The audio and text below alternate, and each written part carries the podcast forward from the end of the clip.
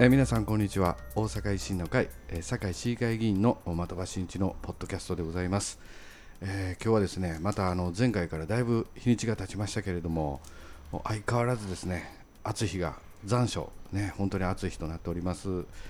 もうあの議員と言わずですね議員と言わずというか政治家はですね今、地元に帰ってですねまあ本当にいろんな夏祭りなんかですねいろいろ全国的に回られている時期なんじゃないかなと思います。まあ、あのこういったところもですねいろいろなあの市民の方のご意見をいただく機会ともなっております。まあ、あの私もですね、えー地域の夏祭りですね回らさせてもいただいておるところであります。まあ、今日もそんな中ですねあの前回の放送で、えー告知させていただいております通りですね、えーゲストにですねえー馬場信之衆議院議員、えー来ていただ来ていただいております。こんにちは。はい、こんにちは。ありがとうございますです。またちょっとただならぬ緊張感でお送りしております。よろしくお願いいたします。はい、お願いします。あのーゲスト紹介というのはですね、あの前回もいて来ていただいただきましたので、ちょっと緊張して、あのまあ割愛させていただこうかなと。はいえーもうあの馬場衆議院議員であります。はい、あの今夏祭りも大変ですか？だいぶ回られてますか？そうですよねね一緒に回ることもね、多いですけど、大体このワンシーズン50箇所ぐらいですか。50箇所？はい夏祭り、盆踊り、はえー子供会のお祭り、いはい。まあいろんなところにお邪魔させていただいてますよね。すごいですね。まあいろんなご意見いっぱい言われるでしょそうですよう。ね。うんもっと国会でこない言うてくれとか、うん、あのーもっとやちゃんとやってあ行かなあかんぞ維新みたいな。うん、うん。まああの維新頑張れと。まあ、最近ちょっと勢い落ちてるんちゃうかというご心配の声も多いですし、まあ、あの相変わらず橋本さんいつ帰ってくんねんあとそんなん言われますの？いうのも多いですね。えーあやっぱり。うんやっぱりそういうのが多いんですか？まあそうですね、あの党に対するね、いろんなご意見いうのは、ちょっとまあお叱りの言葉であるとか、まあ、橋本徹に対する期待の声、多いですね。やっ。ぱお根強いですな。うん、根強いですね。でもあの僕代議士と一緒にですね夏祭り何回かね、ええ。ご一緒今させてもらってますけど、はいはい。まあ、ほとんど僕横で見てますとねええ、テレビ見てるでみたいな多いですけどね。ああ、それもね、多いでしょ、多いですね。えテレビで見る顔と生で見る顔がどうだこうだとえいうね、あまああー結構男前やねというーね。そ,、うん、そんなん言う聞いてなかったけど。まあまあまあすいませんすいませんすいません。いやいや怖い怖い怖い怖い、あとねやっぱりねあのー今若い方でね、はい介護事業してる方がね結構多いんですね、介護従事介護に仕事に従事さうんされて介る方。護事業所をやっているねあ経営してる若手の方とかね、はいはいはいはい。まあ、やっぱりあのこれからの介護事業、また介護保険の、うん。おまあ、方向性なんかに対して、うん。えーまあ、事業者としても不安を持ってる。はいはいはい。介護を受ける方お要介護者の方の立場に立ってもこういう、まあ、不具合があるとか、うんまあ、いろいろ、おそういう声はね、はい。今年特に何箇所かで聞きました。ほんまですか、うん、僕とご一緒させてもらってる時でもあの小羽寺でそういう方いましたね。ああそうですね。若い男の人でね、うん。ああありましたね。だからまあ介護制度は特にまあね、再三再四こういろいろおまあ制度の中身が変わったり、ルールが変わったりするのでね、あのーそうですよね。変わるの早いですからうん。ね、うん。でまあ、国の方はあの社会保障費を,、を抑制していくということを、まあ、目標に掲げてるんでね、はい。結構、まあ、そのサービスを受けれる回数が、はい。あ減るとか、うん。まあ、そういう、うまあ、制度設計の変更等で、うん。まあ、あのお本当に介護事業大丈夫でしょうかと、うん。商売としてではなしにね。なしにね、うん。事業と社会的なね、うん。ええそういう声は今年特に聞きましたよね。まあ、あの変わるのも早いからついていくのも大変といううんこともあるんでしょうね、うん。いろんな制度がね。そうですよね、うん。そうですか。まあまだ残ってますけども、えーまたよろしくお願いいたします。はい。まああの今日はですね前回の放送でもですねちょっと代議士に聞いてみたいっていうこうメニューがありまして、はいはい。えーまず初めはですね、ええ。IR 法案はい。なんですけれども、えこれまあいよいよですね国会で可決されまして、えはい。まあこれ可決に至るまでのですね、ええ。最終局面というのはこれ国会ではどんな様子やったんですかね？うん、まああのーギリギリ最終日に参議院の方が通ったということでね、はい白票を踏む思いでしたけどね、はい。最後は結局、その政局に、野党側の政局にまあ利用されたとうん。いうことで、うん。えーまあ、働き方改革が成立した後はですね、えーもう IR 法案を潰すんだと。おおおまあ、立憲民主の,、うん。あのお偉い方なんかは堂々とおっしゃってましたんでね、うん。まあ、あのそういう政局に使われたという、まあうんあの感想が強く残ってますよね。あー。僕なんかもあの何人かにもよく言われるんですけどはい。そんなもんカジノ言う前にパチンコちゃうんかっていろんな人に意見をよく言われますけどね。うん。うん。あのー自分自身もね実はあの、えーパパチンコ業界というのはたくさんの団体あるんですね。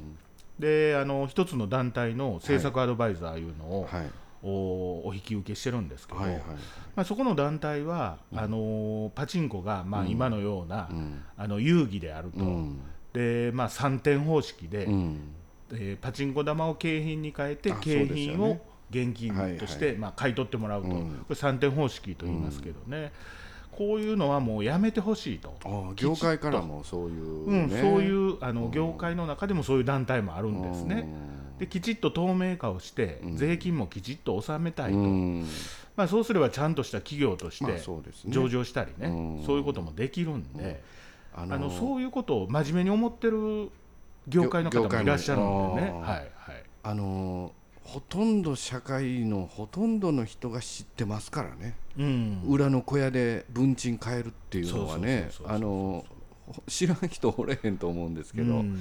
うん。だからこれがまあ賭博じゃなしに、うん。法律上遊戯という位置づけをされているということについて、うん。やっぱり改革する必要はあると思うし。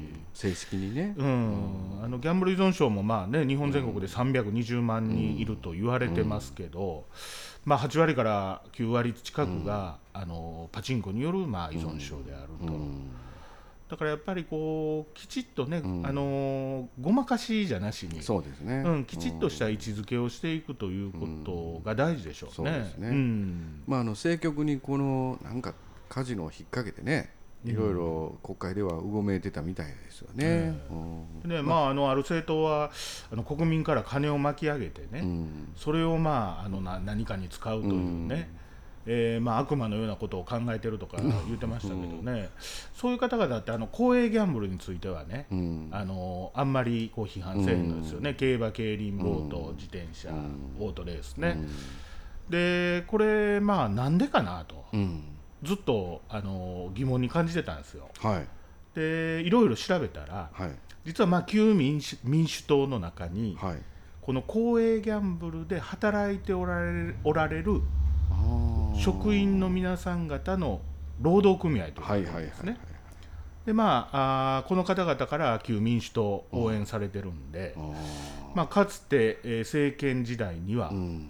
あのーまあ、あのすこの近くでいうと住之江協定とかそうですけど、あの加盟自治体にその、まあ、お金を、はい。負担金を、うん。まあ、分担金という形で、各自治体に堺市もそうですけどねお金いただいてるんですけどね、うん。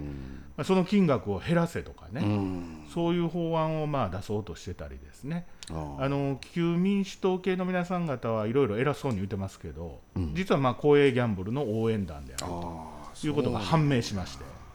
やっぱりあれですね。なんかこう当たり前のこと当たり前に言っていくっていうのは政治の世界こういろんなあれがあるんですな。そうですよね、ね。まあ、あの結局、みんなしがらみ、既得権、そういうことでね、ね。発言、行動してることが多いですよね。だからうちみたいな、まあ、うちというか医師みたいな政党がね、うん。あるんでしょうね。まあね。業界団体と支援団体と断ち切るということでね。普通にあの国民の声を届けることができるというか、うん。まあ、国民の方もね、ええ。今、情報もたくさん入ってるし、ええ。いいまあ、クレーバーな方多いんで、うん。そういうことをね、我々が言わなくても分かっておられる、うん。誰かこれを正してほしいなとうんいうふうに思っておられるんでしょうね。そうですよね、ありがとうございます。あとあのそのこの IR が、まあ、法案が可決して、まあ、前回の放送でもねやっぱりもう散々話になりましたけれども、うんえまあやっぱりこう今回のまあ統合型リゾートっていうのはですね、はいはい。まあ、エンターテインメントであるとか、うん。国際会議の誘致であるとか、まあうんこういったあの総合的なリゾート開発だということで、うん。まあ、今後大阪の誘致に向けてのスケジュールっていうのはどうなりそうですかね？うん、これはあの法案通りましたんで、はい。IR は、えーまあ、約1年かけて、はい。えー細かいまあルールを、うんうん。お国交省の方で決めるとはい。いうことになってるんですね。はいだからまあその期間、えー立候補するところは準備を始めて、うん。えーその細々としたルールが決まったら、うん。正式に、はい。まあ、あオペレーターですね、うん。IR オペレーターと、タッグを組んで、はい。えー名乗りを上げると、うん。立候補すると。うん。で国の方ではその計画の中身をうん。チェックして、うん。えー承認するかどうか決めると、うん。まあ、そういうようなことで、えーまあ、3年ぐらいははいあー早くても時間はかかるだろおうということですよね。い今2018年ですから、うん、2021 2021年ああということは、えー松井代表が言ってる万博までには祭壇で行けばなんとか、なんとかギリギリ込みうん。うん。まあ、工事もねえあのかなり大規模になえるそうですよねでしょうからね、うん。まあ、3年ぐらいはそうでしょうね。あのかかるだろうということなんで、まあ、万博の前年ぐらいには、うん。あのオープンさせたいというのが、まあ、松井知事の、ね。うん意向なんでね。なかなか綱渡りですね。余裕も全くないですね、そうですね、まあ、ある意味、我々国政に送っていただいて、ええ。ーまあ、いろいろ大きな目標の中の一つとして、うん、IR 法案やってきたんで、そうですよね。まあ、あのある意味、ほっとしてる部分もありますけどね。うん。まあ、あの国政政党日本維新の会の主要なねうん。マターでしたからね。そうですね。えーそうですよね。ありありがとうございます、はい。まあ、続いてのねご質問はあの参議院の6増はいはいこれもいろんな意見いただきましたね。これはね維新としては反対と。いやもう、うちは是々非々の政党とね、うん。あの言ってきましたけど、やっぱりこれはもう完全に非で、うん。えーこれに対してはもう自民党にもきつく、うん。あの申し入れもしましたし、うん。えーもう徹底的に反対とうん。いう立場を取らせていただきましたんでね。そうです。よね、はい。これもう内情では何起こってるんですか？この6増というのはうん、これはね、あのもともとは、うん。あー自民党の参議院のうん。吉田さんというね、うん。幹事長がいらっしゃるんですけど、はいはい。この方が、はい。まあ、あー次、はい。選挙で厳しいんじゃないかと、た何ですかその話。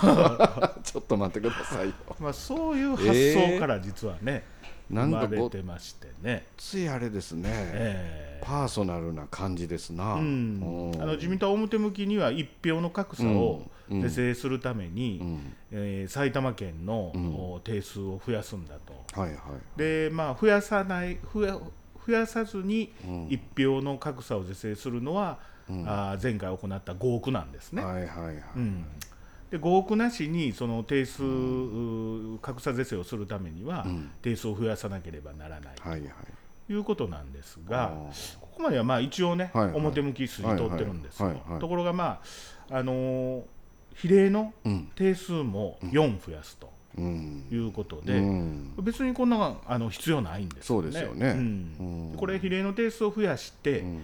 あのー皆さん方も覚えておられるか分かりませんが、昔、あのお参議院の全国比例というのは、はいはい。順位が決まってましてね、はいはいはい。でその順位通りに通っていくとうんうんうんいう時代があったはいんですね。でこれ、まあ、6年前に改正になったんですけど、うんうん。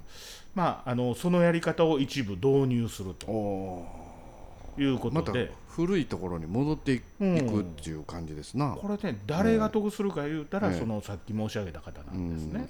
そのパーソナルな、うんえー。これね、あのまあ、来年参議院選挙の時にね、うん。その方がうん。あ比例名簿の上上位うにん。もし搭載されれば、はい。ああ、馬場の言ってたこと、これや正しかったなと。いうふうになると思いますね。か。あすいません。このえらい話の途中ですけどはい、また第1回のすいません。音楽になってきましてあ。この続きは第2回ではい。またよろしくお願いいたします、はい、ありがとうございます。す